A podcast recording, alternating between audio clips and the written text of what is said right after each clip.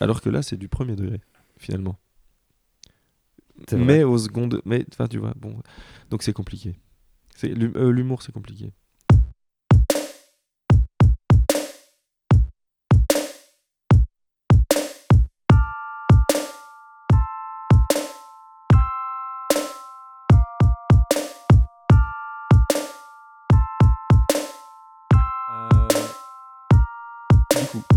Bonjour, bienvenue dans ce nouveau canapé et j'ai des poils sur mon micro. Alors nous sommes aujourd'hui avec euh, un personnage, avec un grand P majuscule, euh, que pas beaucoup de gens connaissent si vous êtes en dehors de la scène musicale belge, mais si vous êtes dedans, que vous soyez blogueur, euh, que vous soyez musicien, que vous soyez booker ou que sais-je, vous le connaissez sûrement. Vous l'adorez sûrement, vous le détestez aussi sûrement. Je parle bien sûr de Damien Resta. Bonjour, bonjour. Bonjour, Sébastien. Damien. Merci d'être venu. Merci d'en fait d'être revenu parce que pour l'anecdote, on avait fait un premier épisode euh, Qui était mieux. qui était mieux parce que, enfin, ça on sait pas encore, on n'a pas encore tourné, Ouais. Euh, mais qui était totalement bancal euh, parce qu'on a eu des soucis matériels. Tout le- en fait, tous les appareils ont lâché les uns après les autres. Donc du coup, c'était, on a fini par par finir l'interview Mais tout a lâché, même le canapé. en Même fait, le canapé s'est effondré. Euh, reconstitution du décor intégral depuis, ça nous a pris des mois. Euh, non, mais on est fini par tourner à l'iPhone et avec euh, la caméra de mon, euh, de mon ordinateur portable. Exactement. Et c'était drôle. Mais voilà, donc euh, merci d'être revenu. Je sais que là, tu, tu, tu reviens d'une énorme tournée, on va en parler, euh, on va en parler plus tard. Euh, et que tu es crevé et que pourtant tu as fait la route pour venir. Voilà, c'est ça, c'est ça Damien Resta dans, sa, dans son amour, dans son amour des gens. T'es trop gentil, arrête. Oui, hein. c'était même trônier. Euh, écoute, je te propose en fait que pour, euh, pour ce canapé, on, on parte euh, d'un principe, c'est que euh, tu as plusieurs casquettes dans la vie, Oui, que ce soit qu'elles soient textiles ou, euh, ou au niveau de tes activités. tu veux dire au sens propre comme au sens, Sans figuré. figuré, ouais. Voilà. Tu, tu sens que j'ai pas du tout préparé. C'est génial, ça va être super, je me réjouis. Euh, du coup, voilà, est-ce que tu pourrais nous présenter succinctement euh, tes différentes activités? Alors, succinctement. Succinctement. Eh bien, euh, je suis guitariste-chanteur dans un groupe euh, euh, qui s'appelle Ititanita. Euh, je suis chef d'un label qui s'appelle Leuk, comme Liège en flamand, Leuk Records. Je suis d'abord, enfin, je veux dire, c'était mon premier vrai métier, graphic designer et, et puis un peu après éditeur. Donc j'ai une, petite maison d'édition. Et puis j'ai une autre maison d'édition qui s'appelle Ding Dong Paper. euh, qui, voilà. Et puis euh, depuis peu, j'ai un podcast euh, sur Radio Rectangle. Et puis depuis peu, je me suis dit qu'on allait organiser un festival de graphisme à Liège. Donc ben, je suis co-directeur d'un festival de graphisme à Liège qui aura lieu en février. Et puis, euh, je sais pas quoi d'autre. J'ai été professeur à l'ERG, mais j'ai dû arrêter euh, parce que j'avais trop plus de temps. Justement, j'allais te demander, je suis en train en ce moment de me renseigner sur la théorie de la relativité euh, générale et restreinte d'Einstein. Et euh, je me demandais si tu avais en fait résolu certaines énigmes et que tu avais tu as réussi à voyager dans le temps pour pouvoir faire tout ça. Non, pas encore. Donc pour le moment, je le fais uniquement avec le temps qui m'est imparti. Mhm. Mais, euh, mais j'ai une équipe qui travaille sur, euh, sur cette loi de la relativité pour pouvoir en faire un peu plus. euh. Donc vous commencez à maîtriser à Liège euh, la gravitation. La gravitation, ouais, donc, euh, ça. pour permettre de déformer l'espace-temps. C'est bien, C'est ça. c'est chouette. Euh, en fait, je vais faire. bah, je sais que tu es venu avec plusieurs casquettes, Oui, justement. Est-ce que justement. tu pourrais nous les présenter? Oui, je les ai prises avec moi, elles sont là. Waouh On les, on les voit bien? Oui. Donc ça c'est une casquette euh, Ititanita, c'est le groupe de rock'n'roll dans lequel euh, je fais du rock'n'roll. Et celle-là, c'est l'ancien modèle de la casquette Ititanita, euh, le même groupe. Ah, ça, c'est le modèle qui a vécu. Ça c'est le modèle qui a vécu. On va les garder. Ah, on va les garder, pardon. Ça, c'est le modèle qui a vécu, que je porte euh, parfois sur scène, mais comme j'aime pas de jouer avec une casquette qui porte le nom du groupe, de mon propre groupe, alors je l'ai barré. Du coup, ça ressemble un peu plus au logo de Fauve, sauf qu'il est pas barré, le logo de Fauve. Et Parce que le logo de Fauve, il y, a un- il y a un slash dedans. Du coup, c'est comme si c'était une fausse casquette Fauve. Enfin, je- on- pff, bref, on s'en fout un Vous peu. êtes un peu les faux fauves de la Les faux fauves, on est les faux fauves. Voilà. Alors, Pas Up, euh, ça c'est une casquette euh, qu'on a fait, enfin que le World Magazine a fait. Donc, Mhm. euh, je, suis un, je suis un membre de la famille World Magazine parce qu'il y a au, au début du, du magazine, jusqu'à il y a quelques années, avec Pierre, mon acolyte au sein du studio de graphisme, Est-ce que c'est le fameux Pierre de Snapchat? C'est le fameux Pierre de Ah. Snapchat. Parce que tout à l'heure, euh, je crois que tu m'as coupé un peu trop vite, mais j'ai pas dit que j'étais designer? Ah non, si, j'étais, je l'ai dit. Je l'ai dit. Si, Je l'ai dit ou pas Oui, si, je l'ai dit. Et donc, Pierre, lui, est toujours le directeur artistique du euh, Word Magazine. Et donc, euh, ils ont fait cette casquette. Donc, euh, je la porte parfois parce que c'est la famille. Et puis, alors, euh, qu'est-ce qu'on a?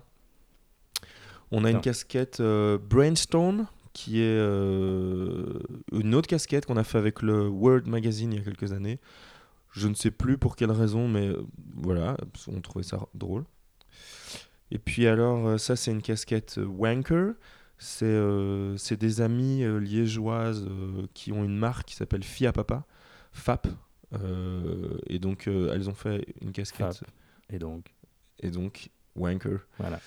Et donc voilà. Et alors je. bah, Cette blague n'est compréhensible que pour les plus bilingues et les plus pervers d'entre vous. et pour les internets surtout. Et pour les internets. Ouais, pour ceux- vous connaissez, si, vous- tu connais Internet? C'est surtout par Internet. Je crois, on m'en a parlé. Eh Tu sais, ben, je sors pas beaucoup de chez moi, hein, je Ouais, suis je- pas au je courant des dernières tendances. Ouais, euh, eh ben, Internet, tu verras, c'est très bien. J'essaierai. Et donc Wanker, euh, les filles à papa, euh, ben, Liège représente, et puis c'est des amis et tout ça. Et puis alors, ça, Atina, Titi, c'est des potes qui nous ont fait cette casquette, c'est Titanita à l'envers. Et euh, Elle est faite main en plus. elle est faite à la main, euh, elle a été faite directement au Japon, je pense, euh, à la main. Donc c'était pendant une tournée. C'est les, c'est, c'est les euh, My Little Chip Dictaphone, je Ah, pense. Quand ils sont partis jouer au Japon ou en Chine, il y a quelques années, ils ont acheté une casquette vierge et ils l'ont euh, customisée pour nous. C'est chouette. Et voilà. Et alors, euh, pour la petite histoire, mais ça, ils ne le savaient pas du tout, Atina, euh, c'est un petit village en Italie et ma tante, elle habite là-bas. Voilà. Donc, les chemins se recroisent. Tout. Ah oui, et alors sur ma tête, Blondie Brownie, c'est un des groupes du label euh, Lloyd Records. Mm, qui ont signé voilà. et euh, qui sortent des vidéos aussi. Je sais pas si elles le font toujours. C'est toute l'année, donc là, il y en a encore en principe deux qui vont arriver. Ok. On en reparlera tantôt. Ouais. En Euh, même temps, non, elles sont déjà arrivées, puisque nous sommes en 2017. Ah oui, bien sûr, heureusement. Heureusement que je suis. Euh, Damien, maintenant, on va, on va un peu parler de toi. Je sais que t'aimes pas trop ça. Je sais que t'es pas du genre à avoir un ego surdimensionné. non. Mais euh, je- je- Je j'avais sais envie pas de si faire... c'était une blague ou pas. Hein? Ah, je... je laisse aux, aux gens le choix de choisir euh, D'accord. si c'était une blague ou pas. Euh, euh, oui, en fait, je sais que tu détestes les portraits chinois. Du coup, euh, je vais pas faire un portrait chinois, je vais faire un portrait Aresta. Ah ouais. Ok, Ça te va? Ouais. On fait comme ça? Super. Alors, est-ce que tu pourrais me dire Damien Resta en une chanson? Euh, euh, The Sweater Song de Weezer. Pourquoi? Parce que euh, bah, il y, a une, euh, il y a une belle image dedans. Euh, si, jamais tu veux me voir nu, euh, attrape ce fil et va-t'en. tu vois, if you want to see me naked, pull the strings while you walk away, ou un truc comme ça. Bah, je trouve que c'est une, une belle image et que bah, ça, ça rejoint un peu ce que tu disais tout à l'heure. Est-ce que j'ai un ego surdimensionné ou pas? Du coup, euh, si tu veux me voir, Prends un fil va-t'en. et on s'en va. Ouais. Mais ta chemise est beaucoup trop bien coupée, il n'y a aucun fil qui dépasse. Je ne serais pas Ouais, là. Je sais, mais ça, c'est euh, c'est c'est parce que j'achète de la qualité, Sébastien. Ouais, je vois ça. Moi, j'ai pas encore. euh, J'en suis pas encore à ce stade-là. Bah oui. Regarde ton pull. non, ça, il faut couper. Damien est un enfoiré, nous avons la preuve, c'est enregistré. Salut. Euh, Damien Arreta en un film. En un film. Euh... Oula, attends. Euh... pff, ouah, je, je m'y attendais Little Miss. Sunshine. Euh... On est vachement dans la vanne sur cet épisode Ouais. hein. par rapport à avant. attends, en un film. J'ai pris le euh, melon, t'as raison. Je sais plus, je sais pas. Euh, c'est quoi C'était quoi mon film préféré? Je sais plus, tu te souviens pas ce que j'avais répondu la dernière fois? Euh, Un film canadien. euh, alors je ne sais plus du tout pourquoi, et c'est parce qu'il me passe par la tête maintenant, qui s'appelle Maelstrom, que j'ai vu quand je devais il est quand il est sorti, donc je sais pas, je devais avoir euh, 19 ans, un truc comme ça. Je l'ai vu au cinéma. Je l'ai plus jamais revu depuis, donc ça se trouve c'est nul, ça se trouve ça n'a rien à voir avec moi ni avec pourquoi rien. Mais il vient de me traverser l'esprit. Et euh. Et, Là, et- dis, donc, euh, voilà. Et je crois me souvenir que c'était cool, mais euh, faudrait que je le revoie et puis on verra. Ok. Du coup, je peut-être est-ce que tu lis un peu plus? Que tu ne regardes de films Alors, je j'ess- j'essaye de trouver du temps pour lire un peu plus, ouais. Mais en tout cas, je continue à acheter des livres qui s'empilent et que je dois lire un jour. Ok. Donc euh, oui, j'en ai. Du coup, tu vois venir ma question. Damien Resta en un livre? Alors, ben, euh, en un livre, euh, le, ben, euh, Carou, c'est récent, hein, mais euh, je euh, c'est grâce à ça que j'ai découvert euh, Toussaint l'ouverture, la maison Mhm. d'édition. Et depuis, j'achète tous ces livres, même si je les lis pas, parce qu'ils s'empilent. Mais euh, voilà, Carou, euh, je sais pas, l'écriture, personnages, et puis aussi par rapport à la maison d'édition, enfin, je veux dire, c'est aussi un gars tout seul qui fait son truc et qui, euh, qui est à 400% dans sa maison d'édition et qui fait ce qu'il faut faire, et puis qui, a, qui connaît le succès qu'on lui. qui, qui a connu le succès grâce à Carou, je pense, et qui maintenant, ben, je- pense qu'il vit de sa maison d'édition et que c'est super pour lui. C'est un puriste en fait. C'est une forme de puriste. Exact. Tu aimes bien les puristes? J'aime j'aime bien les gens qui euh, qui se posent pas trop de questions et qui, euh, je sais pas si on peut dire le mot couille dans ton émission, mais qui à un moment donné prennent leurs couilles, les mettent sur la table pour euh, ok, je vais le faire, je m'en fous, c'est ça qu'il faut que je fasse dans ma vie, j'ai envie de envie de faire ça, je le fais, je fonce. Et voilà, et je pense que lui, il a fait quoi. Il a bossé des années, des années sur euh, juste la traduction de ce bouquin-là. Ça a pris, je, je crois que c'est écrit dedans, ça a pris deux ou trois ans, un truc comme ça, pour euh, faire la traduction parfaite, machin, tout ça. Puis il a sorti ce bouquin et euh, ça a marché. et, euh, voilà. Et toi, ce serait pas justement un peu, un peu ton, ton, pas ton problème, j'ai envie de dire, mais euh, ce, qui, ce qui te lance dans tout ça, c'est que le fait que tu as plein de projets et que du coup, tu as envie de mettre les couilles sur la table pour prendre tes mots et que tu n'arrives pas à te dire, j'ai pas envie de remettre les couilles, mes couilles à leur place en fait.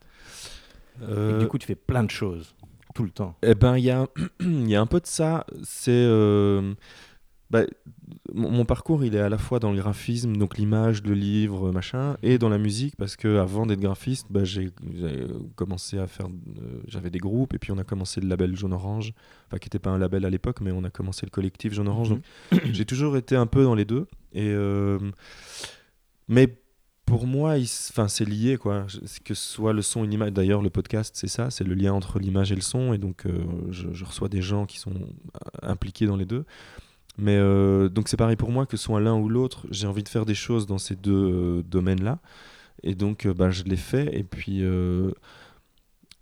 je, je pense qu'en travaillant pour l'un, donc quand je fais du design ou quand je fais de la musique, ben, ça influence autre part, ça influence le- le- la maison d'édition, puis Mhm. le fait de travailler avec. Enfin bon, bref. Et donc, au final, c'est plein de projets différents, mais je crois que c'est un tout.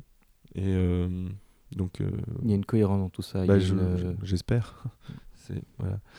Donc peut-être que ouais, c'est ça. Peut-être que c'est euh, c'est une seule chose en fait. il y a une synergie en fait. Et il y a une synergie, ouais, forcément. Bah, parce que en plus, je fais pas ça tout seul, donc. euh, Enfin, sur chaque projet, je suis chaque fois aidé d'au moins une personne. Enfin, souvent, c'est une seule. Donc, que ce soit Pierre pour le studio de graphisme, que ce soit euh, François pour Ding Dong Pepper, que ce soit avec euh, bah, le groupe pour Ititanita, ou alors avec euh, Mike, et puis peut-être bientôt même une deuxième personne sur le label. Enfin, bref, à chaque fois, on est, euh, on est une petite équipe, et donc, forcément, bah, ça crée une sorte de famille, quoi. La grande famille liégeoise. Liégeoise, ouais. Euh, du coup, on va rebondir sur euh, ton activité graphisme et Damien Resta en un tableau. Alors Damien Aresta en un tableau, je pense que les premiers, euh, les premiers émois visuels, c'était euh, quand j'ai dû voir euh, genre des trucs un peu, euh, un peu extrêmes, un peu radicaux, genre un, un monochrome, tu vois, genre Rothko ou un truc comme ça. Mhm. Et c'est à ce moment-là que je me suis dit, bah ouais, en fait, l'art ou enfin tu, peux tu peux faire des trucs qui, qui, sont un peu différents que les gens comprennent pas forcément mais et qui ont du sens en fait et donc et c'est à ce moment-là que je, me suis dit bah, l'important c'est pas la technique c'est pas ce que tu vois c'est pas que ce soit bien dessiné ou bien peint c'est le sens que tu mets derrière les trucs et donc ça doit être un Rothko j'ai vu ça quand j'étais enfant quoi enfin, après pré-ado ou un truc comme ça. Ok, chouette. Euh, donc là, tu nous as donné une chanson, un livre, un film et un tableau. Lequel était le plus pertinent? Alors, lequel était le plus pertinent? euh, bah, Je pense que c'est le Rothko, parce que du coup, c'est, euh, ça date vraiment de mhm. mon, mon entrée dans l'image, en fait. ça, ça doit être un truc comme ça. C'est ton premier repère dans le temps, ton premier repère culturel dans le temps, en fait. Je pense, ouais. Ok. Euh, je me demandais, parmi donc, tous ces projets-là, euh, il y a une question que je pose à beaucoup de gens, et j'aimerais en fait euh, savoir quelle est ta réponse sur, sur ça. C'est est-ce que l'ennui t'effraie Non, pas forcément. J'arrive à trouver un peu de temps parfois pour m'ennuyer. Et bah, par exemple, parfois dans le van, je m'ennuie quand on roule beaucoup. Mais, mais non, j'ai pas peur de m'ennuyer. Pour le moment, j'ai pas encore de, de plage horaire euh, où je peux me dire, ok, là, je vais rien faire. Et euh, mais sinon, oui, ça me dérange pas trop. Je... C'est pas un truc, c'est pas un truc qui te fait peur. T'as pas l'impression de perdre ton temps. T'as pas l'impression. Tu penses que l'ennui fait partie du d'un équilibre personnel, etc. Ouais, je. Bah, on le dit beaucoup. Hein, les enfants, c'est quand ils s'ennuient qu'ils sont hyper créatifs. Donc, euh, et moi, je me rends bien compte de ça là pour le moment. Même si je fais des choses, qu'on avance sur les projets, sur le groupe, sur le label, sur la maison d'édition, on avance. Euh, mais on avance sans vraiment s'ennuyer. On sait ce qu'on a à faire parce qu'on a des plans, enfin on a des plans sur là où on veut aller, donc on bosse là-dessus. Et du coup, j'ai l'impression que on est, euh, j'ai un peu moins le temps d'être créatif dans le sens où penser à des nouvelles choses, à ce qui viendra après en fait. Donc là, pour le moment, je pense que c'est parce que je m'ennuie pas assez, donc je, suis plus créatif pour des nouvelles choses. Parce que tu es trop, trop établi, en fait. Les choses sont trop établies, tu es, dans un, es dans une dynamique de gestion et pas dans une dynamique de création. Là, pour le moment, ouais, on est plus là-dedans.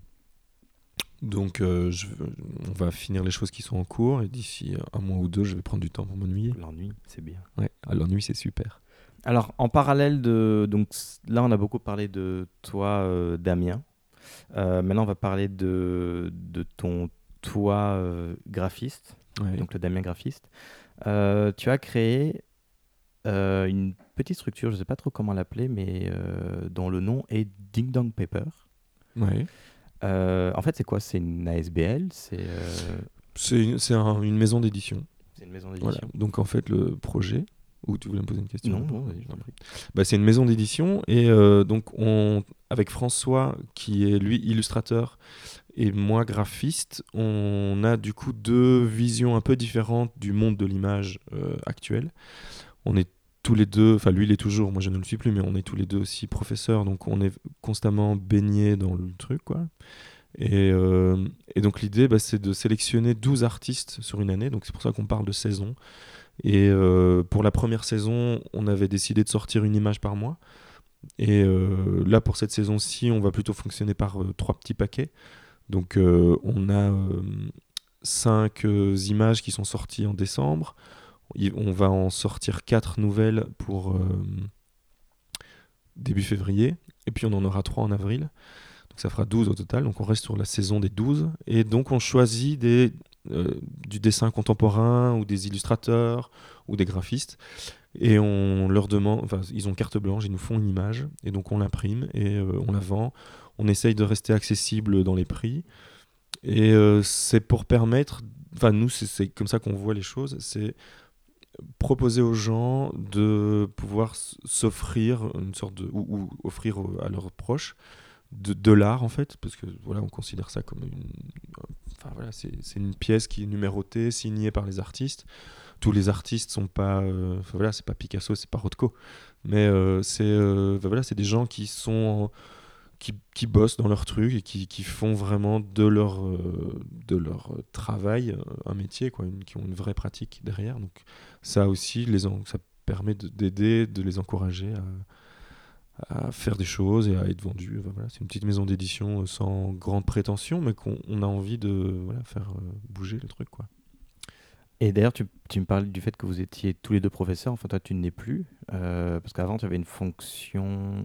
tu as enseigné, je ne sais plus quelle matière, à l'ERG, qui est une école à Bruxelles. Voilà, communication visuelle, graphisme.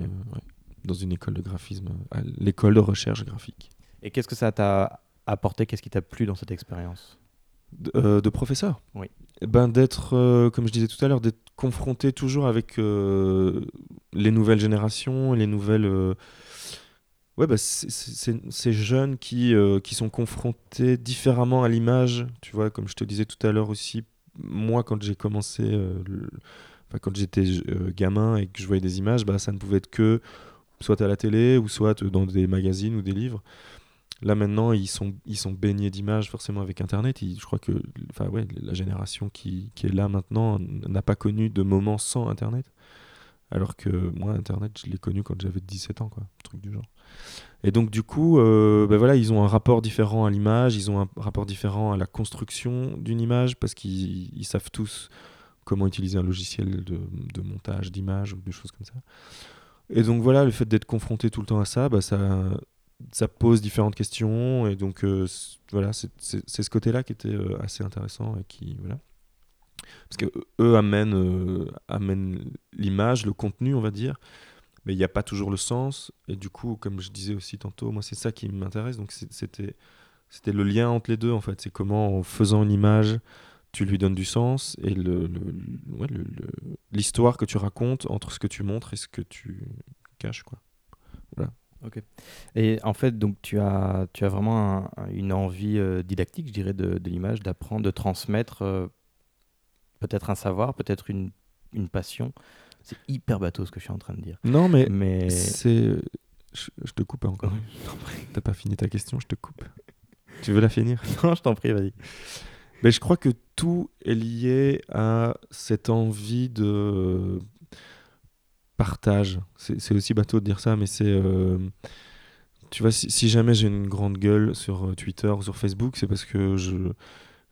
Bon, là, ça devient un peu plus de. Je deviens plus un promo boy, mais avant de.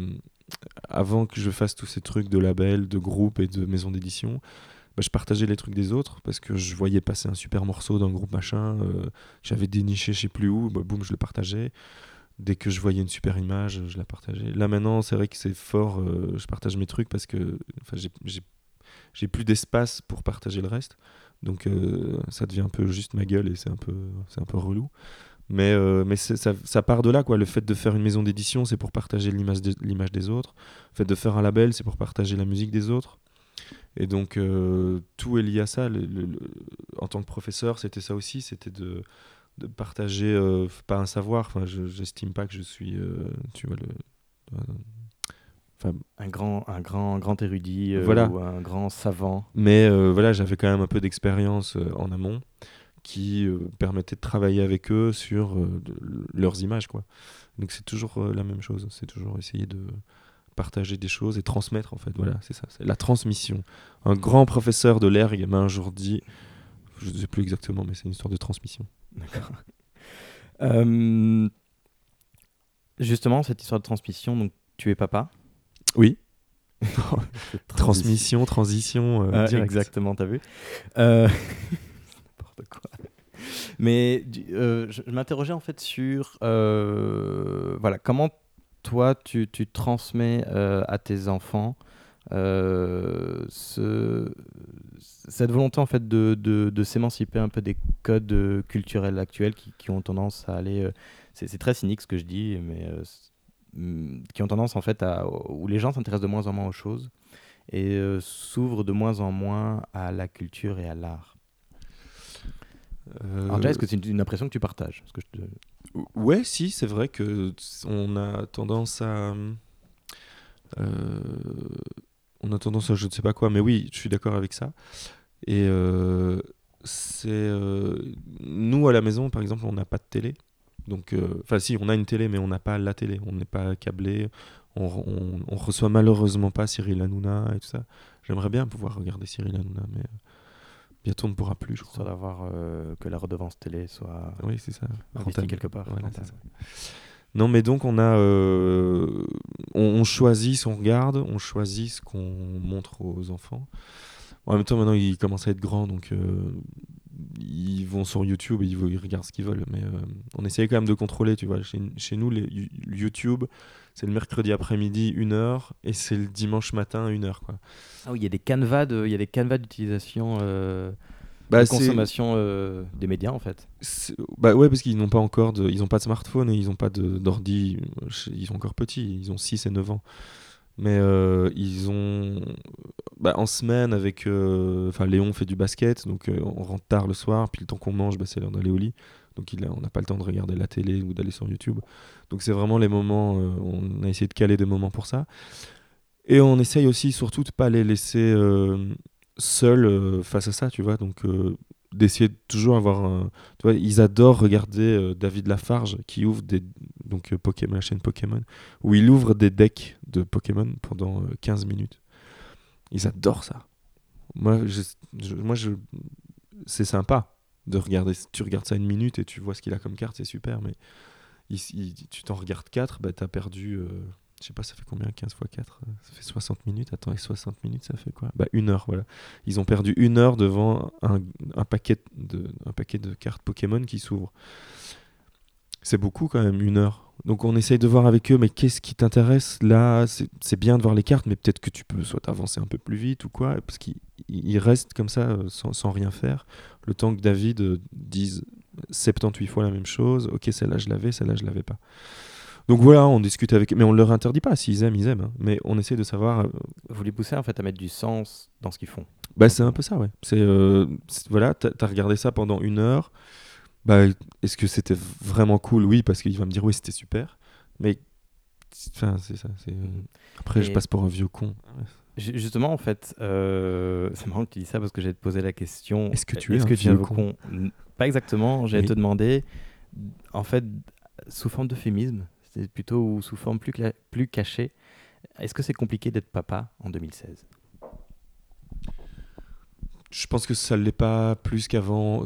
On, est, euh, voilà, je me pose pas la question si c'est plus compliqué ou pas. Je crois que globalement c'est compliqué, que ce soit avant ou maintenant. C'est, euh, ça demande du, du temps, de l'investissement, et si tu veux, euh, c'est pas réussir le mot, c'est pas que tu réussis pas tes enfants, c'est pas ça le truc, mais si tu tu dois t'investir dans euh, cette relation euh, parent-enfant. C'est un, autre grand homme qui m'a un jour dit. Attends, c'était quoi? Il faut que je m'en souvienne. Enfin, qu'en gros, tu as un peu les, les trois étapes. Euh, c'est d'être. Bah, au tout début, bah oui, tu dois être père parce que c'est un, c'est un bébé. Tu dois, tu dois le nourrir et tu dois le faire dormir et tout ça.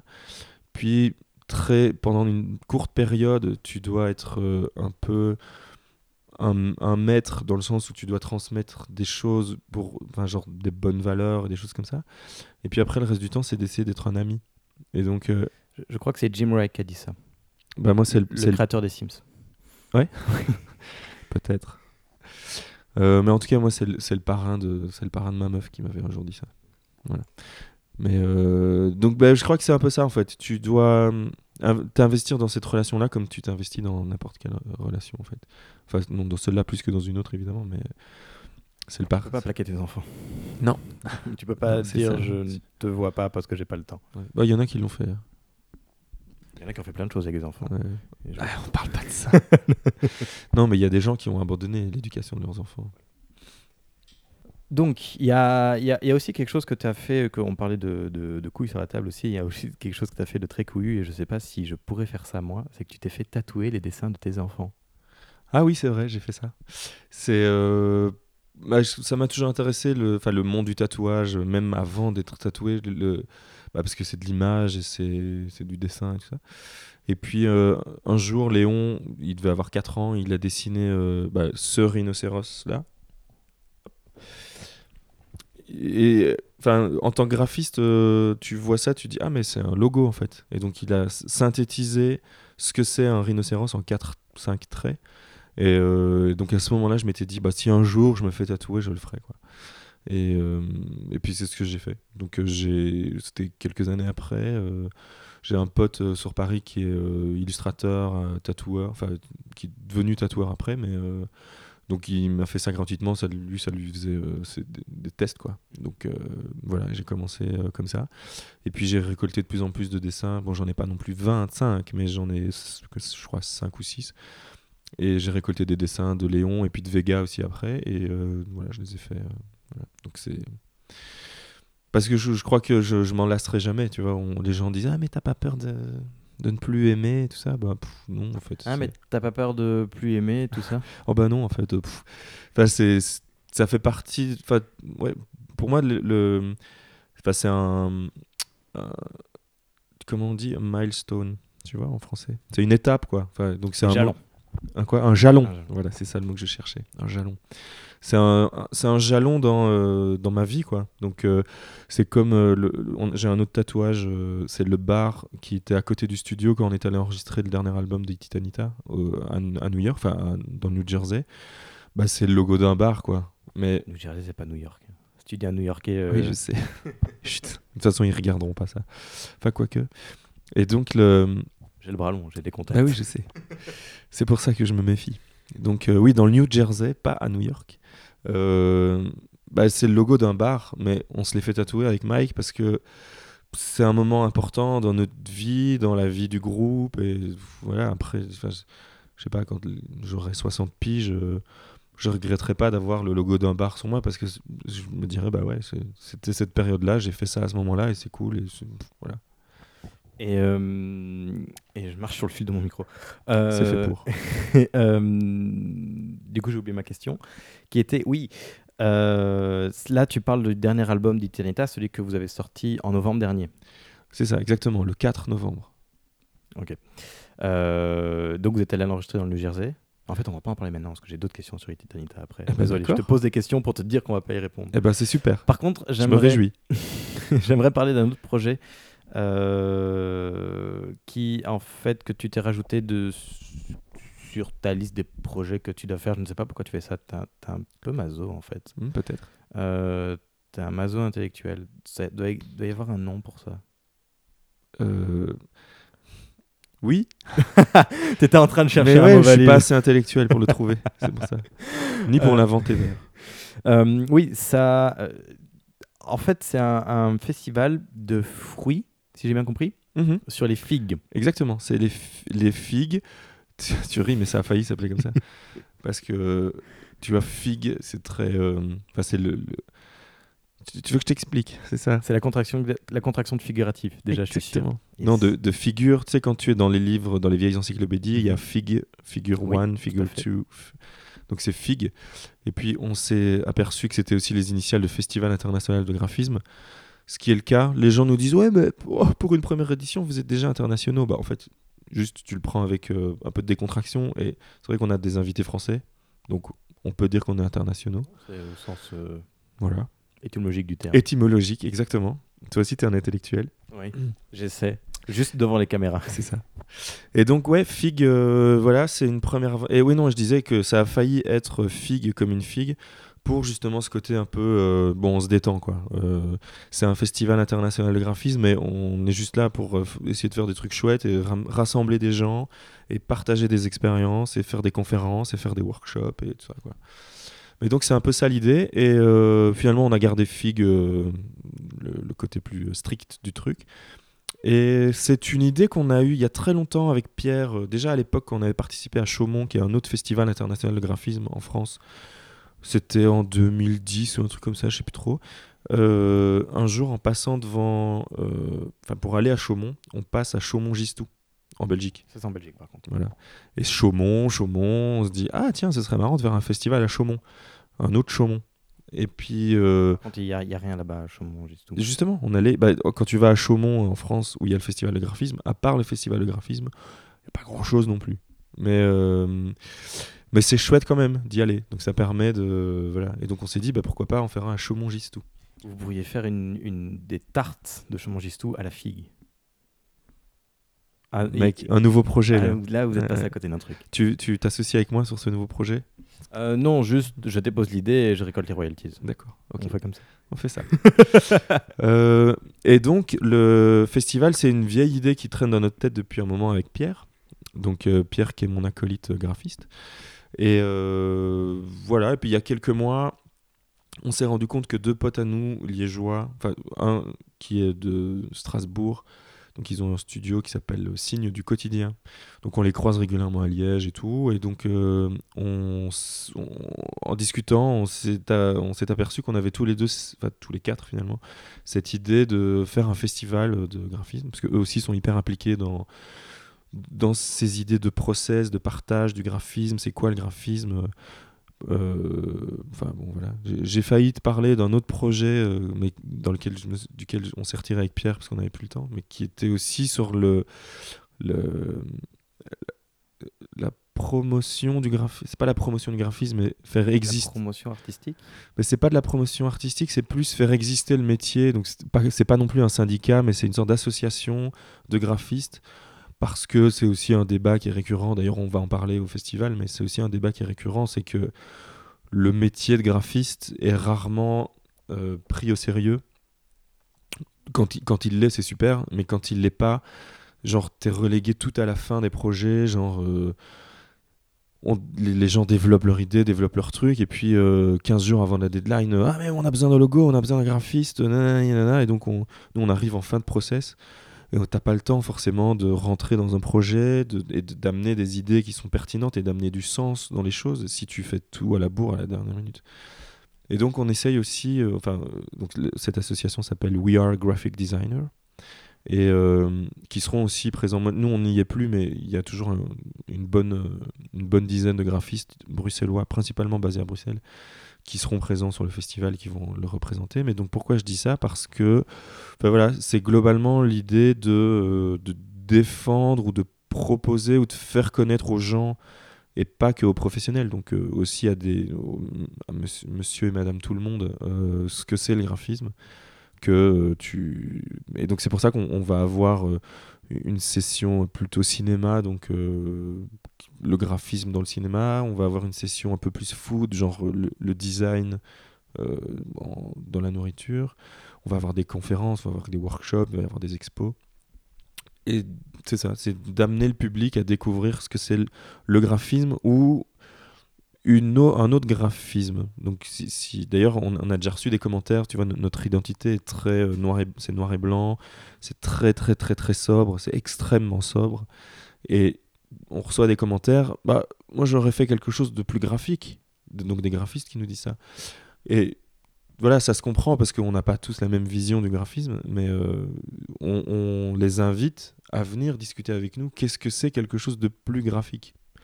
Tu vois qu'est-ce qu'est-ce qui tu vois est-ce que parce que en ce moment c'est la mode des lignes de travers et des et des fleurs euh, en contour bah c'est ça faire du graphisme c'est faire des fleurs en contour et des lignes de travers. Pour nous pas. Mais euh, pour certains ça l'est peut-être. Et donc du coup on va discuter des graphismes euh, en général. Comment tu distingues du coup un graphiste d'un illustrateur, d'un peintre euh, ou d'un iconographe? Est-ce que ça existe les iconographes? Euh, je je sais pas ce que c'est Non, oui, les gens qui font les icônes. Ouais, ouais.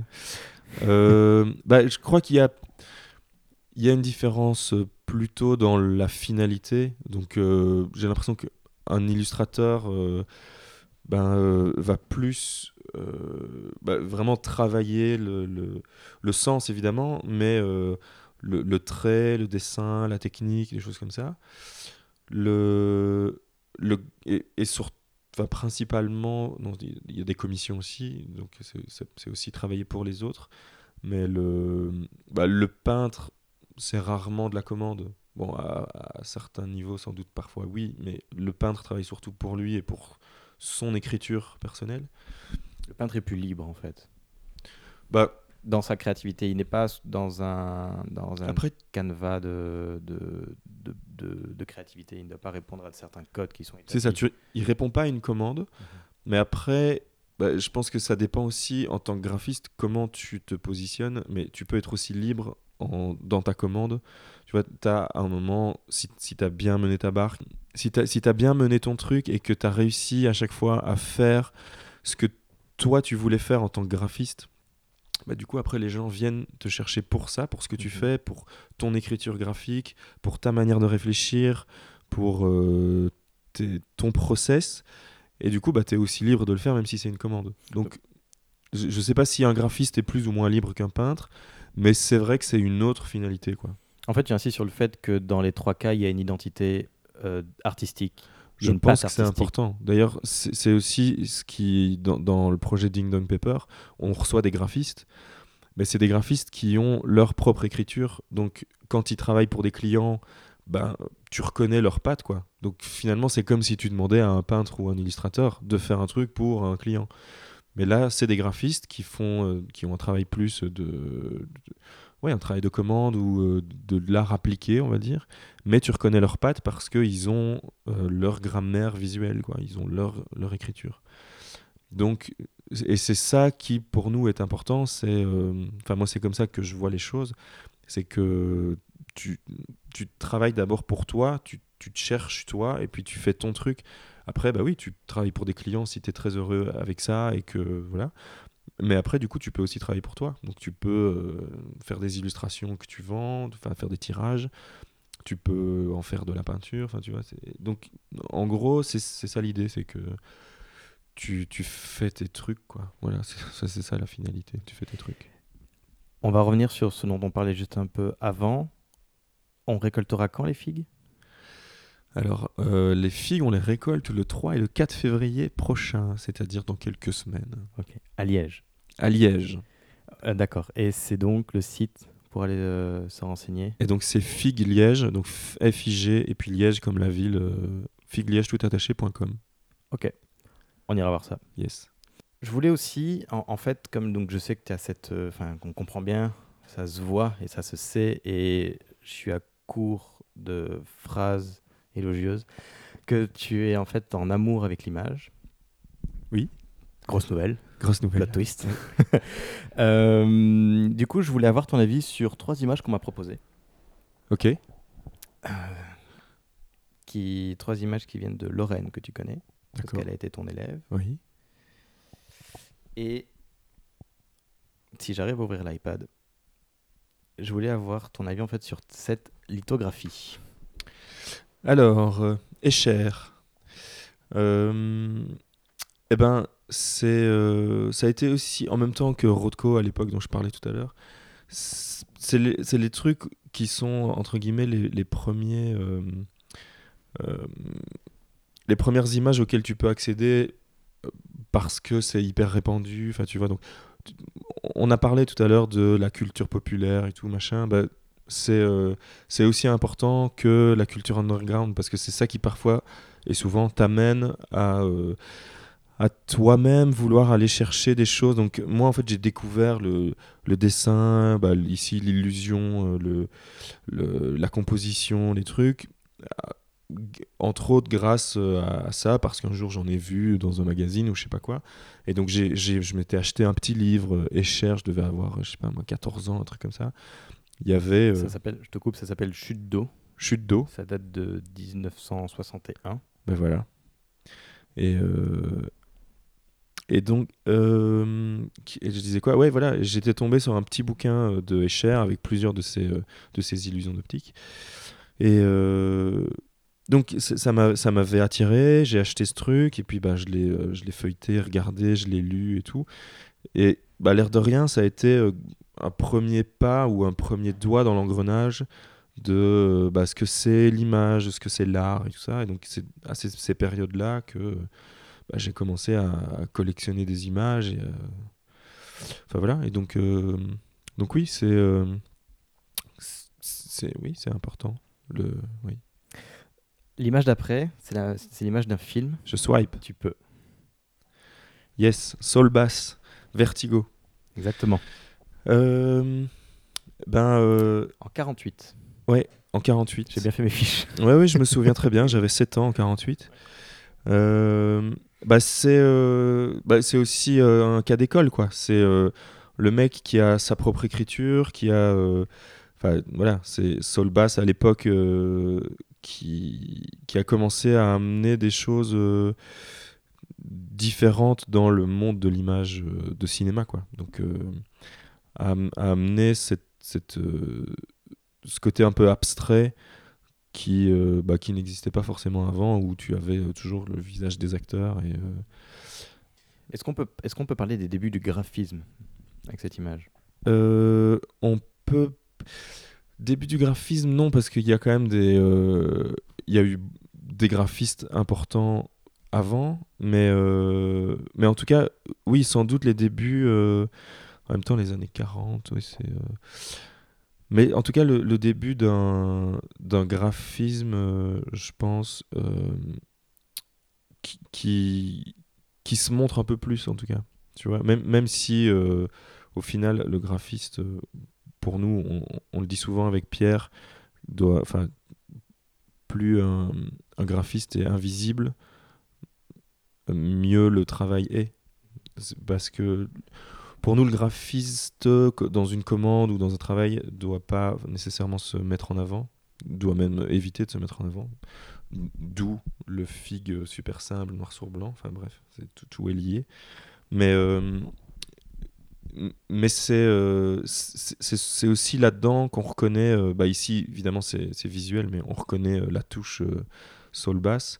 Mais euh, que ce soit en, visuellement ou que ce soit dans la manière d'aborder les idées ou d'amener des choses dans l'image, bah, c'est euh, pour nous c'est plus là-dedans que qu'un graphiste met son identité quoi. Donc euh, oui, on peut parler du début du bah, du graphisme tout public entre guillemets, enfin pas tout public, mais où, où- les gens commencent à voir qu'il y a il y, a, il y a des individus avec une vraie, euh, une vraie réflexion derrière. et un vrai... Il y a un petit don que je viens de déceler chez toi que je n'avais jamais vu, c'est de, de, de- Je te pose une question, tu n'es absolument pas d'accord, tu fais ta réflexion et tu arrives à retomber en accord avec ce que je disais au départ. C'est Ouais. euh, très politiquement correct. C'est ça. Ouais, T'es très doué. ouais, je suis très, ça. je suis très diplomate. oui, je vois ça. Euh, on va passer ensuite à la pochette d'un album d'un groupe pas trop connu. Pink Floyd, je connais pas. Euh, c'est un petit groupe de rock. Pink euh, Floyd. Déjà, le nom est nul. Pink Floyd, ça veut dire quoi? Flamand rose, Flamand rose. super. Je sais pas pourquoi pas Trottoir, par exemple. Private Joke, Pavement, tu l'as ou pas? Oui. Ok. J'ai mis du temps, mais je l'ai eu. Euh, oui, et en fait, donc, je voulais avoir en fait ce, ce- ton, ton impression euh, là-dessus. Est-ce que, est-ce que voilà, il y a vraiment. Est-ce que c'est intéressant ou est-ce que c'est Euh, juste du n'importe quoi Non, bah c'est intéressant parce que c'est une, euh, c'est, une image où on voit le groupe euh, plusieurs fois avec une sorte de mise en abîme. Donc euh, ça, ça boucle la boucle avec Escher finalement puisque c'est aussi une sorte de, de boucle infinie. Enfin non là c'est pas vraiment une boucle infinie. Je je connais pas très bien Pink, Floyd. Ça n'a pas été euh, une grande révélation pour moi. Enfin à l'époque euh, je, voilà, j'ai- j'aime bien l'image parce qu'elle elle est. euh, voilà, c'est. euh, surtout en plus pour l'époque. Est-ce que c'était une prouesse pour l'époque de faire ce genre d'image? Je ne sais pas, parce qu'il n'avait pas Photoshop, hein, ça c'est sûr. Mais. donc je, je, je ne- sais pas. Qu'est-ce que qu'est-ce que j'avais dit la dernière fois Tu te souviens? Donc voilà, je, je ne suis pas un grand euh, féru ni connaisseur de Pink Floyd. Donc je peux juste te dire que je vois euh, les musiciens dans différentes positions, euh, plusieurs fois d'affilée. Ça t'inspire pas plus que ça? Euh, J'étais probablement plus inspiré la première fois, non? C'est possible, oui. Là, ça ne, ça ne me vient pas. Ce sera une vidéo bonus. On mettra la vidéo bonus Ouais. de, D'accord. de ton inspiration sur, le, sur les premiers rushs. Damien, à côté de, à côté de ça, tu me parlais. euh, donc, on parlait musique, parce qu'on parlait de Pink Floyd. euh, tu n'es pas un grand fan de Pink Floyd. Pourtant, tu fais du rock, parce que tu es dans un groupe. Tu es aussi fondateur d'un label qui est assez orienté rock. C'est vrai. Euh, de quoi tu veux parler en premier? Du groupe ou du label? Bah, on va commencer par le groupe parce que c'est grâce au groupe qu'on en est venu à faire un label après. Mhm. Donc, le groupe s'appelle Ititanita. Voilà, c'est écrit là, mais c'est barré. Et en fait, comment est né le projet Euh, Qu'est-ce que combien vous êtes 5 je crois dedans 4. 4. Mais l'ingénieur son fait partie du groupe. Bah oui, évidemment. Euh, bah donc le groupe il est né comment? Il est né euh, à un concert, pa- pardon, il est né à un concert parce que je fais comme ça, c'est- c'est moche. Euh, donc, c'était à Liège, un concert de Brains et de Carl et les Hommes Boîtes. Et euh, donc, avec Mike, qui était à l'époque dans Malibu Stacy, qu'on connaît aussi depuis longtemps parce qu'ils étaient euh, avec Malibu au tout début sur Jaune Orange. Et puis avec Pierre, donc avec ma boîte de design, on avait fait leur première pochette, leur premier EP. Euh, donc Mike, voilà, avec Mike, on se connaît depuis super longtemps, on a les mêmes goûts, même si musicalement, enfin si la power pop de Malibu, moi, ça me plaisait parce que parce que pop, parce que Weezer, parce que tout ça. Euh, Mike avait aussi pendant, euh, des, des, goûts plus, différents de ce qu'il faisait avec Malibu. Euh, à l'époque. Et donc Mike avait des, goûts un peu euh, qui allaient au-delà de simplement euh, la, power pop. Et donc on s'était toujours dit un jour, il faudrait qu'on fasse un truc ensemble. Et ce qu'on a fait, donc après ce concert là où après le concert on discute avec Mike, et puis ah, on devrait essayer de faire un truc et tout machin. On s'est vu directement le jeudi d'après, jeudi matin. D'ailleurs au début le groupe s'appelait jeudi matin parce qu'on répétait le jeudi matin. Et, et, voilà, donc le groupe est né tous les deux, on a commencé à bosser des guitares avec des loops. Vu qu'on était que deux, ben, c'était plutôt un truc genre post-rock, ambient, euh, machin. Euh, ce qu'on pouvait faire à deux, quoi. Et puis, euh, on nous a proposé un premier concert à Liège, genre quelques mois plus tard. On a trouvé des potes qui étaient dispo à la batterie et à la basse. Et, et voilà, le premier concert s'est super bien passé. Et puis, on a continué. Et puis, c'est comme ça que le groupe est né. Puis euh, depuis lors, on a changé de batteur et de bassiste, mais euh, mais je Parce qu'ils sont morts. Bah pas exactement. Ils sont ils sont sur scène. Leur âme de musicien est morte sur scène. Euh, pas non plus. Euh, non, ils sont. bah, François, lui, avait beaucoup trop de boulot parce qu'il avait, il a, voilà, et donc ça devenait trop parce qu'on a vraiment de plus en plus de concerts, donc ça devenait trop pour lui.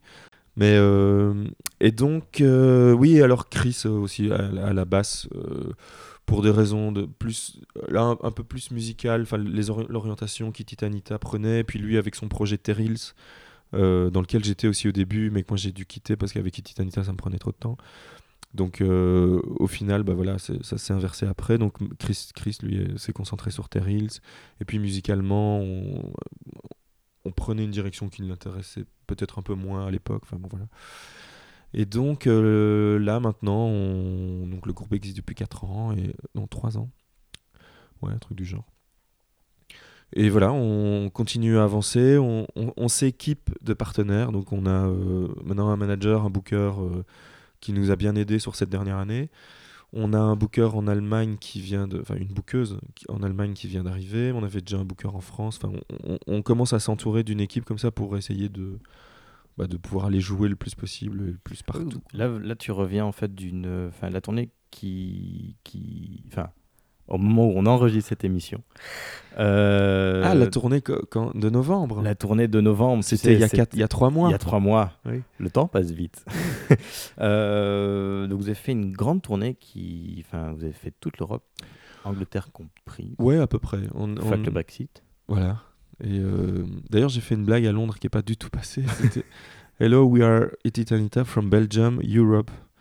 Personne n'a ri, étrangement.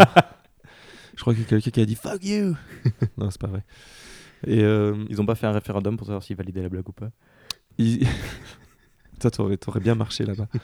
Et euh, donc, ouais, il y a eu l'Angleterre, il y a eu l'Espagne, il y a eu la Suisse, la Hollande, la France, évidemment, et la Belgique. Euh, et c'était pas une tournée euh, non-stop quoi. Donc ça a commencé mi-septembre jusqu'à début décembre, enfin ou mi-décembre, et euh, entrecoupé de, de, jours ou de semaines où on était chez nous quoi. Donc c'était plein de petites tournées dans la grande tournée quoi. En sachant que vous êtes des rockstars dans l'âme, mais pas dans le reste, ce qui veut dire que vous faites tout en voiture. Oui, on a un nouveau van. Ah, vous avez un nouveau van. On s'est acheté un van. Ah, ça, c'est le scoop. Je suis content de l'apprendre dans l'émission. Euh, donc avant, on louait des vannes et donc euh, ça. Prends ça, la DH. On l'a eu avant l'info. Boum. Et donc euh, avant, on louait des vannes et donc ça nous coûtait tout notre pognon. Et là, on s'est acheté un van. Donc on... ça nous coûte tout notre pognon, mais au moins après, le van sera à nous, quoi. Voilà. Et c'est, c'est, enfin, c'est un rêve de gosse pour beaucoup de, de partir. D'acheter un van. c'est super. Il est rouge en plus. C'est plutôt un rêve familial. Mais euh, non, euh, de quoi de... partir en tournée comme ça avec, bah, si, avec sûr, potes. En plus, on a pu suivre sur tes snaps et un peu à droite et à gauche les grivoiseries de pieds de qualité que tu faisais dans plein de lieux d'Europe. Et c'était assez chouette de, de, de voir faire du breakdance. C'était en Suisse? Alors le breakdance, non, c'était en Angleterre. En Ah oui, c'était en Angleterre parce que c'était dans les dernières vidéos. Euh, voilà, et en fait, comment, comment, ça, comment ça se passe? C'est une question que je pense qu'on a dû poser à absolument tous les groupes de musique du monde, mais j'ai jamais eu la réponse personnellement. Est-ce que c'est pas compliqué de partir en tournée euh, comme ça avec des gens, même si tu les apprécies énormément au départ? Oui, ben, en même temps, je crois qu'on a euh, tous un caractère. Dans, le groupe, on a tous des caractères assez complémentaires. Donc, il n'y a pas vraiment de de petites divas où tu vois des gens qui enfin bon donc je crois que globalement et puis on est tous pères de famille tu vois donc euh, on apprend à, à, prendre les choses avec euh, délicatesse philosophie et tout ah non le batteur il est pas père de famille mais le sondier non plus d'ailleurs donc mais avec sondier, c'est la majorité. Oui, c'est ça. Mais donc on a, euh, donc je crois que globalement on a des caractères assez relax, ce qui fait qu'il y a très peu de prise de tête, même s'il y en a parfois, mais je veux dire ça s'arrange euh, assez vite quoi. Ou alors quand c'est quand on dort pas beaucoup, tu vois, euh, quand on dort pas beaucoup et qu'on on, est un peu plus un peu plus nerveux, mais ça se calme vite quoi. Donc c'est nous en tout cas ça voilà ça s'est bien passé. Et, je pense que ça se passera assez bien. C'est euh, voilà. Et donc là, vous venez de sortir un nouvel album. Euh, enfin, venez, ça fait quelques mois.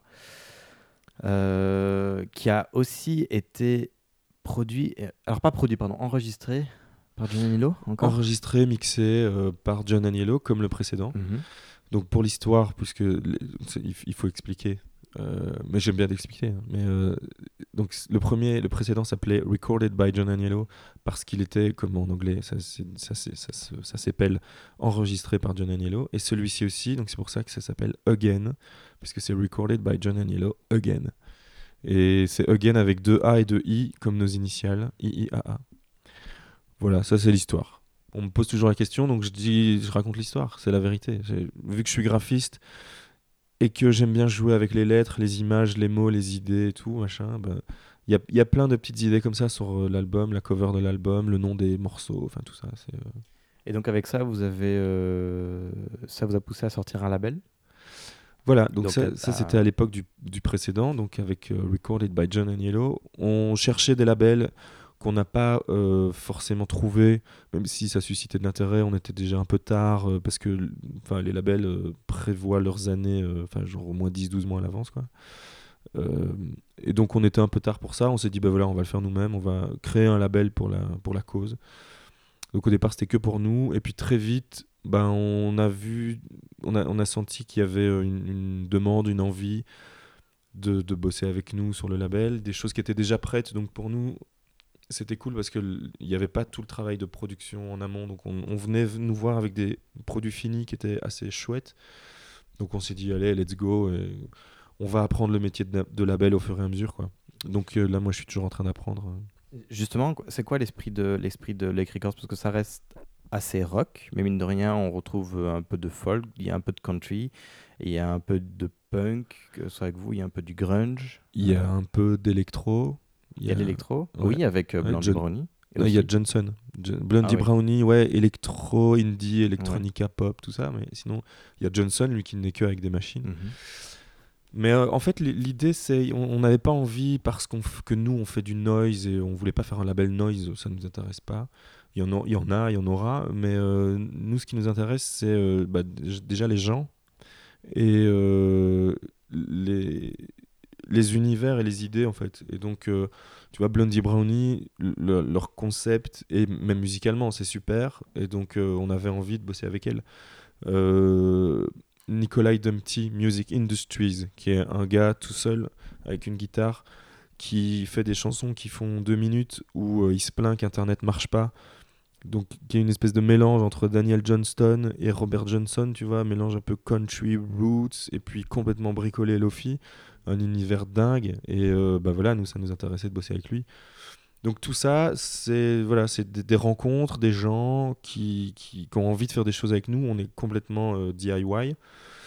Et donc il faut aussi que eux de leur côté aient envie euh, de, bah, de, de, rentrer dans une sorte de famille où les choses ne vont pas aller euh, super vite, super efficacement, avec beaucoup d'argent, beaucoup de moyens, comme s'ils rentraient sur n'importe quel label. Quoi. Donc euh, voilà, c'est plus euh, une famille. quoi. D'ailleurs, notre groupe secret sur Facebook s'appelle Loic Family. Ouh, et du coup on peut le trouver maintenant. Il est plus très Non, il est secret. Mais tu viens de le dire. Mais je crois que tu ne peux pas le voir si tu n'as pas été invité. Donc, ah, c'est ah. c'est un secret bien gardé. un secret bien gardé sur Facebook. Euh, du coup, en fait, tu as, donc, as, un recul euh, intéressant puisque donc, tu fais des tournées, dans, tu vois plusieurs publics. Euh, et tu travailles à l'international, enfin en Europe, sur les, les, en tout cas les pays frontaliers. du coup, je me demandais, est-ce que tu pourrais comparer la musique belge avec la scène anglaise, par exemple? Ben, Leur accent est meilleur. Non, je. C'est compliqué parce qu'en Angleterre, euh, en plus de ça, vu que ils ont euh, à peu près dans, toutes les villes, toutes les grandes villes, 200 shows par soir. Je pense qu'ils sont très euh, bien avec ce qu'ils ont, tu vois. Donc c'est très très difficile. D'ailleurs, c'est connu pour être un des pays où c'est le plus compliqué de, de tourner d'être un peu bien accueilli, bien logé, bien nourri. Enfin, tu vois, donc c'est vraiment à l'arrache. Donc là, pendant la tournée, le, vraiment les, concerts les plus compliqués, c'était en Angleterre. Et euh, donc là, c'est vraiment, tu le fais pour euh, l'expérience, pour t'endurcir en tant que groupe. Et aussi, bah voilà, on a chopé quelques fans quand même, hein, mais, euh, mais c'est assez, assez difficile. Parce que voilà, ils, ils ont ce qu'il faut à la maison, quoi. Donc, euh, Mais qu'est-ce qu'on pourrait, par exemple, aussi en Belgique, qu'est-ce qu'on pourrait envier ou qu'est-ce que l'Angleterre pourrait nous envier euh? Ben, je, crois que tu n'es même pas obligé d'aller jusqu'en Angleterre pour ça. Hein. Tu peux juste passer la frontière euh, linguistique en Belgique et tu vas en Flandre.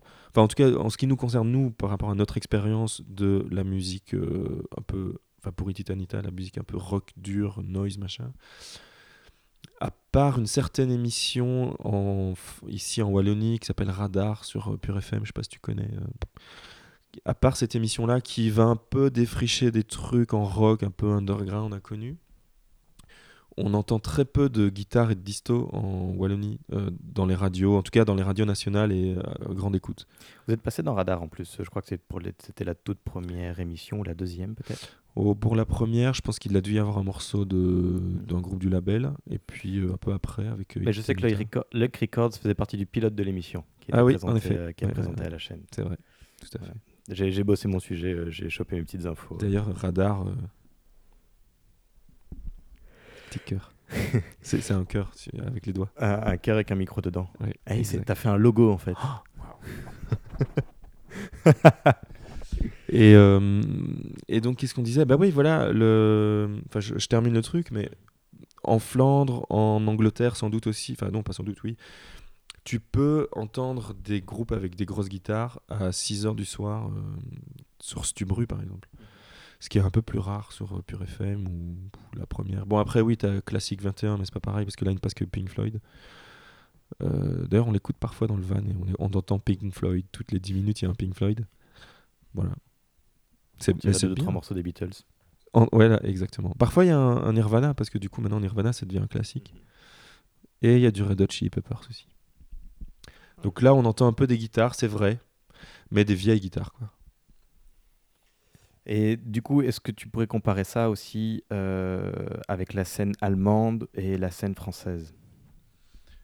Euh, oui, bah, en France, je crois qu'ils ont aussi un réseau un peu plus. Euh, bah oui, tu as les radios indépendantes donc, euh, qui existent en Belgique aussi et qui, oui, passent du rock et passent des trucs et ça, c'est super cool. Euh, mais ça reste fort. ça reste des niches, quoi. En France, je crois que tu as un réseau qui est quand même un peu plus. je le connais pas encore très bien. Il y a une personne qui s'occupe de ça pour nous là-bas. Mais il y a le réseau, je crois, Ferrarock, qui, qui est un réseau de radio indépendante. Je crois qu'ils sont un peu plus organisés pour euh, faire découvrir justement des nouvelles choses. Donc, euh, Enfin voilà, c'est oui, c'est une question de, de, de, de je, ne sais pas, c'est une question de quoi, mais en tout cas, je crois que ça, ça aide en tout cas d'avoir euh, le soutien de, de ces, il y a beaucoup plus de nationaux. Il y a beaucoup plus de structures qui, qui, qui favorisent l'alternative en fait, c'est ça. Euh, je pense, ouais, là-bas. Ouais. Donc voilà, donc c'est ce qui manquerait en Belgique en fait, une. Euh, voilà, des, des, des initiatives bah, comme Radar ou comme toi ou des, des, gens qui supportent un peu la scène locale quoi. Mhm. D'ailleurs J'en profite parce que euh, je voulais te remercier parce que tu as été un des premiers à soutenir le projet quand il était euh, tout bébé, mais vraiment tout bébé. Il venait d'être encore un cœur logo micro. Euh, voilà, même si ça reste encore un petit projet, mais tu as fait partie des rares personnes en tout cas qui ont pris le temps dès le départ et qui ont cru en nous. C'était super chouette. Ben voilà, enfin ça a été présenté de manière très honnête au départ et très naturelle et puis très sympathique avec des personnes sympathiques, donc je vois pas pourquoi on ferait. Euh, tu vois, pourquoi ce serait différent, tu vois. Oh, il y a eu des gens qui nous ont fermé la porte. Euh. Ouais, ben voilà, il y a des gens bêtes partout. Hein. Les gens bêtes, c'est de vous qu'on parle. Euh, du coup, on va passer à une dernière casquette. C'est le Damien Réseau. Il y a encore toute une partie de ta personnalité qui, qui fait beaucoup de bruit pourtant dont on n'a pas encore parlé. C'est Damien sur les réseaux sociaux. Beaucoup de bruit. Beaucoup de bruit. Euh, Faire attention. pas up. Pourquoi? Bah, Pas up en flamand, ça veut dire euh, attention. ah, genre pas up. Tu vois, genre fais gaffe. Peut-être que je l'ai mise peut-être pour ça, pour euh, attirer l'attention. justement, est-ce que voilà, est-ce que les réseaux sociaux c'est un moyen d'attirer l'attention? Parce que tu fais beaucoup de com là-dessus, mais tu as une com qui est, qui est sournoise parce qu'en fait, tu, tu, es tu mets beaucoup de toi sur tes réseaux, mais tu en profites à chaque fois pour glisser euh, deux, trois, deux, trois références à tes projets. Ah, beaucoup de moi, tu veux dire des conneries, des blagues à la con, des trucs comme ça. Oui, ben, en fait, euh, je j'ai grandi dans l'internet, enfin grandi dans l'internet, non, j'avais je crois 16 ou 17 ans quand j'ai eu pour la première fois internet chez moi. Et je, voilà, j'ai commencé les réseaux. Mon premier réseau social, c'était euh, IRC.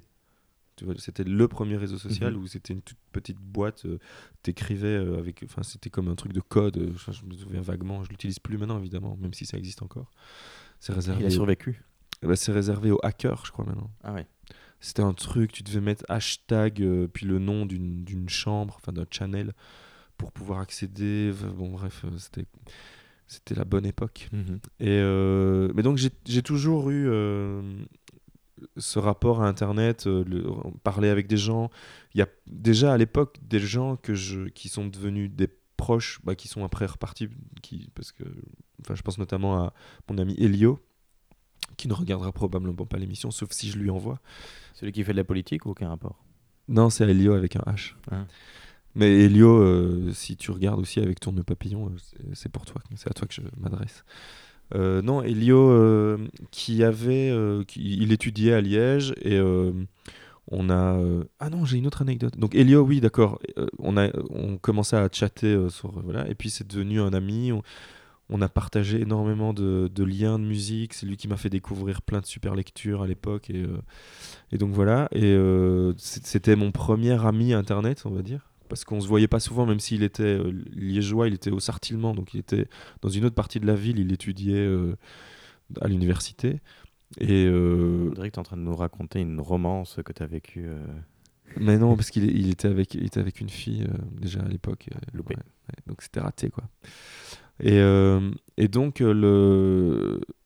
Voilà, et on changé des trucs, donc c'est un peu comme ça que c'est né. Donc lui, après, il a fait un label qui s'appelait Matamor qui existe toujours, qui, existe toujours, qui a été repris en fait par euh, Maxime Leung, euh, qui, euh, qui était aussi au départ dans Jaune Orange avec nous.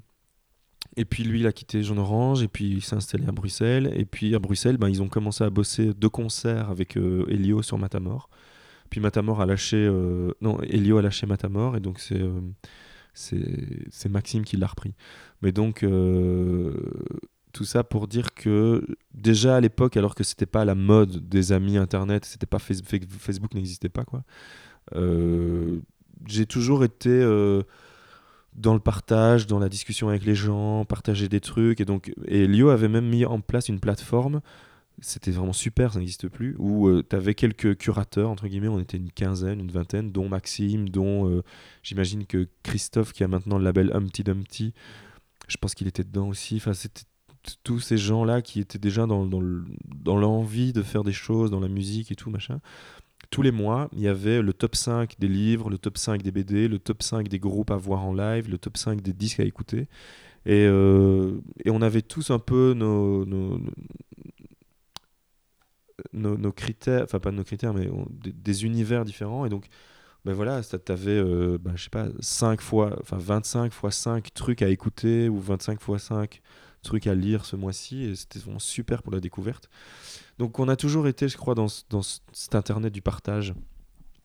Et donc, euh, je raconte l'autre anecdote ou pas? Euh, Avec plaisir. Et donc l'autre anecdote de cette rencontre aussi avec l'internet, tout ça, c'était avec sur un forum de Weezer, parce que c'était à l'époque de l'album bleu. Euh, complètement fou de Weezer. Je, faisais des recherches partout et puis je suis tombé un jour sur le forum officiel ou je sais pas quoi.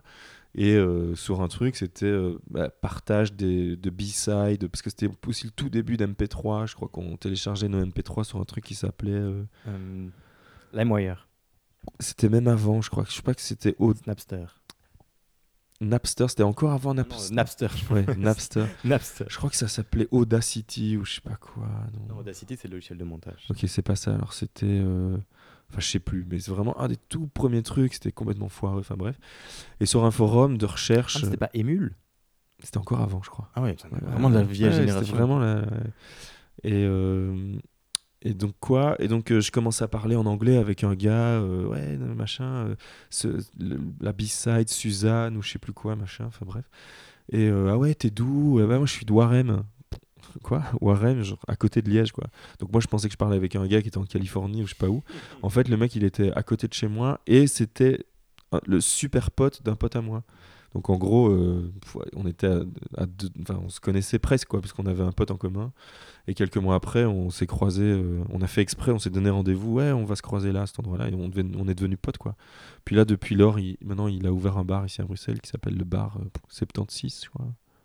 C'est pas très loin d'ici, je crois. J'ai jamais entendu parler. Il s'appelle Vanny. Voilà. Vanny, V-A-2-N-I. Bah, Vanny, si tu me regardes, hein, bah, bah, bon, bah, c'est cool.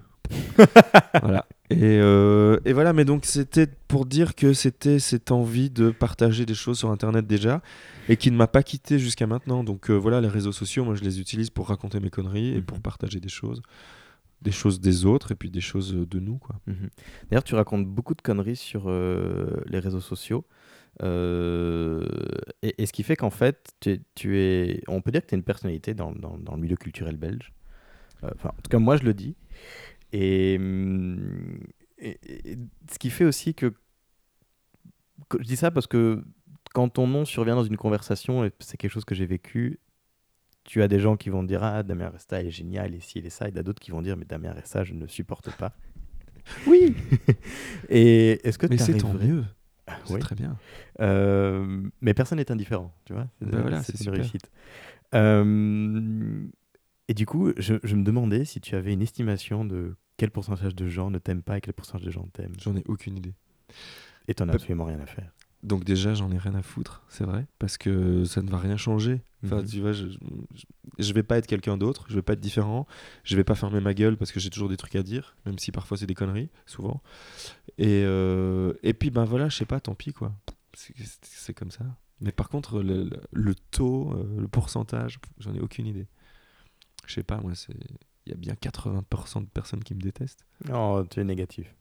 C'est du 50-50. 55 ah, D'expérience, c'est de 50-50. Ok, cool. Ouais. Mais la moitié des gens que je connais sont débiles, donc du coup, euh, mais euh, je sais pas si c'est la même catégorie par contre. Est-ce que j'imagine que dans ces 50% là, 100% sont euh, faux cul Genre, ils, ne viendraient pas me le dire. Euh, c'est une bonne question. Mm. Parce que moi, je suis ouvert à, la critique. Mhm. Donc, euh, tu, quand tu les reverras, tu pourras, euh, tu pourras leur dire va le trouver, va parler avec lui. Moi, je suis, euh, je suis ouvert. Allez commenter dans les... sous cette vidéo. Oui, voilà.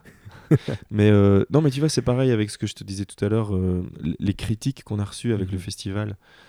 Ben, je suis pas contre les critiques, quoi. C'est à partir du moment où il y a un truc qui te plaît pas, que tu le dis et, que- et que c'est pas juste euh, de la haine pure et dure Mhm. et simple et débile. Ben, on se parle et puis euh, je vais pas te faire changer d'avis, mais je- on, on va pouvoir échanger et dialoguer sur un truc. Et je pense que c'est par là que tout devrait passer, en fait. C'est vrai. T'as déjà vu des gens changer d'avis? Qui, qui me détestaient et puis qui m'ont adoré? Non, de manière générale. Non. euh, Oui, des gens qui changent d'avis. Ben, euh, Dire, après une discussion euh, sur un sujet où tu n'étais pas d'accord avec toi, qui sont tombés d'accord avec toi. euh, je, ne sais pas, parce qu'en plus, je, je cherche pas non plus à les faire changer d'avis. Mhm. on, on a, on, on peut avoir des avis différents, c'est super. Mais euh, il, il faut juste que ce soit argument, argumenté ou que ça ait de nouveau du sens. quoi. sens. C'est. Et euh, pour revenir euh, aux réseaux sociaux, ça t'épuise pas tes Snapchat? Mais Snapchat. Fou, c'est horrible. De les faire Ouais, ouais. Les, les faire, ça va parce que c'est, c'est- souvent c'est spontané. Mais je les, je les regarde quelques heures plus tard et je me dis, mais pff, efface, efface ça, quoi. Et tu le fais? Non. Jamais? Jamais. Assumer jusqu'au bout. Assumer jusqu'au bout. D'ailleurs, c'était une de mes règles parce que je faisais autant de conneries sur Twitter. euh, je, suis- je crois que je suis sur Twitter depuis 2007, un truc comme ça. 2007 Ouais. Enfin, bon, bref. Ouais. Je crois que c'est écrit, il faudrait regarder. Et donc, euh, et c'était une de mes premières règles, c'est never delete a tweet. Voilà, tu, tu racontes des conneries, tu racontes des conneries, voilà, c'est comme ça. Et puis, euh, Donc il y aurait une stratégie à faire, ce serait de, de te faire boire beaucoup, attendre Ouais. que tu sois moins attentif, prendre ton GSM, mhm. écrire un truc bien raciste ou bien sexiste ou Ouais. bien homophobe, et tu le supprimeras jamais. non, parce que c'est pas moi qui l'écris. Ah, c'est ça la pirouette. Ou alors, si c'est moi qui l'écris, oui. Ah, là, c'est- plus embêtant. Tu vois, si jamais je suis tellement bourré que tu me dis, ouais, écris un peu, euh, ouais, un truc raciste, et que je le fais, alors, bah oui, tant pis, j'assume, quoi. Et euh, justement, c'est pas c'est pas compliqué parce que tu es un on peut dire ça veut tout et rien dire ce mot, mais euh, tu es un peu un des influents de la scène Twitter belge. Bah non. Moi si.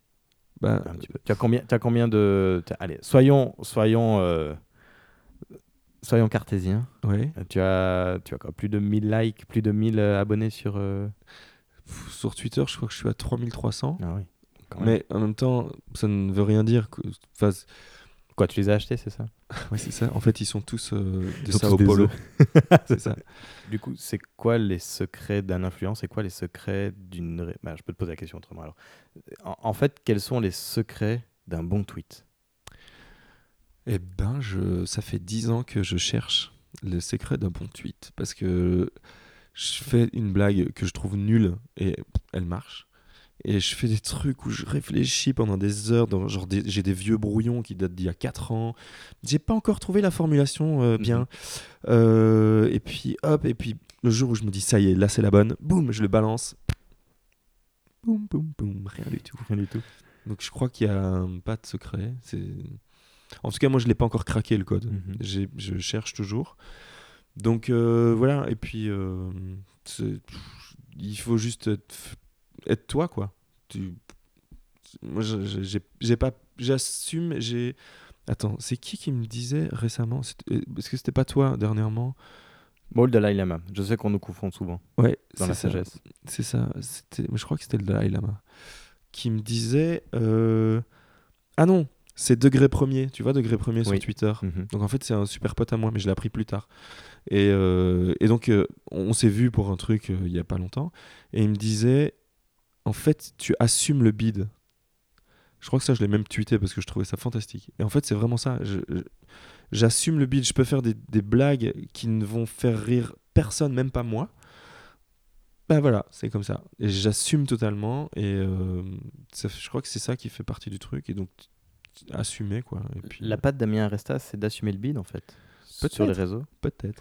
Et hum, je pensais, moi, je pensais plutôt à une patte, c'est l'abstrait.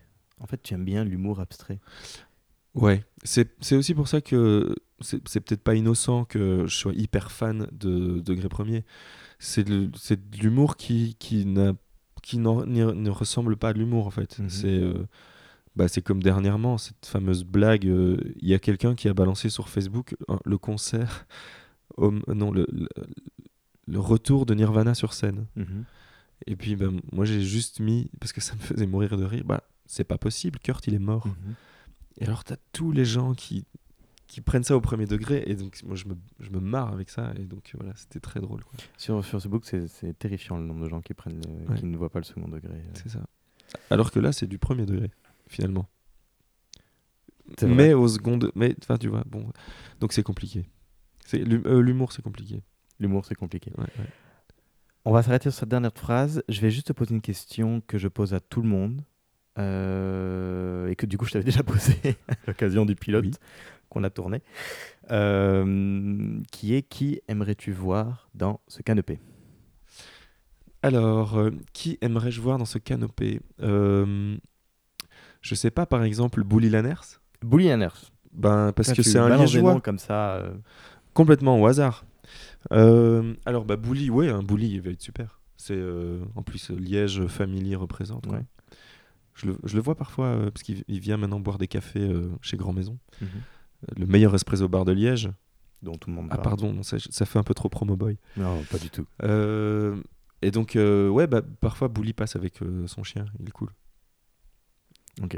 Eh ben, tu feras les invitations pour nous. Eh bien, je lui dirai. Eh ben, Bully Anners. On t'attend dans ce canapé. Yes. Merci beaucoup Damien d'être venu. Bah, merci Sébastien. Merci d'avoir répondu à toutes ces questions. Euh, ça a été une longue interview avec plein de choses chouettes, etc. Euh, C'est-à-dire qu'il faut que je fasse ma clôture maintenant de la vidéo. Je déteste faire ça. Ok, Je suis toujours nul pour faire ça. d'accord. Tu veux pas la faire à ma place d'ailleurs? Donc, euh, bah, c'était Canopé. Euh, on recevait. Il y a plus de. Ah oui, oui.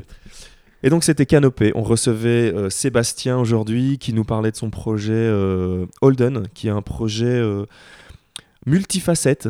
Donc, donc, on y retrouvera du blog, du podcast, du, de, l'interview vidéo. Et donc voilà, donc c'est, on- je suis très content de t'avoir reçu chez toi aujourd'hui. parce- Merci de m'avoir invité. Bah c'est, écoute, c'est normal. Donc je passais et en plus t'habites là, Ouais. donc euh, je suis très très très content qu'on ait pu avoir cette discussion parce qu'on a vraiment euh, passé en revue vraiment tout le projet Holden, euh, d'où ça vient, où ça va aller, L'âme du projet. de voilà l'âme du différentes projet. casquettes que j'ai. dans ce Exactement. projet. Donc c'était c'était vraiment cool et bah merci. Donc ce, ce sera diffusé bientôt. Je, je dois je dois faire le montage. Ouais. Voilà. Ça va prendre du temps. Ça va prendre un peu de beaucoup de temps. travail. Ouais. Bon, mer- merci Damien, euh, en tout cas à nouveau euh, d'être venu. Donc on a fait un peu le tour de toutes tes casquettes, je pense. Euh, donc tu parlais du projet Holden. Je vais, je vais du coup, je vais un peu centrer l'attention sur moi-même. Tu m'excuseras. Désolé. Quel ego démesuré. J'en peux plus. Vous pouvez retrouver Holden sur les réseaux sociaux bonjour Holden ou facebook.com slash bonjour Holden. Ce sera inscrit dans les bras de Damien. Euh, voilà, on a encore une petite communauté. C'est une communauté de passionnés et de gens euh, qui sont là à fond dans le projet, des gens comme toi, des gens extraordinaires. Si vous voulez faire partie de ces gens extraordinaires, eh ben, rejoignez-nous. Et euh, on va clôturer sur ça parce que je vais arrêter de dire des débilités. Mais non, c'est pas débile. La communauté, c'est bien. La communauté, c'est bien.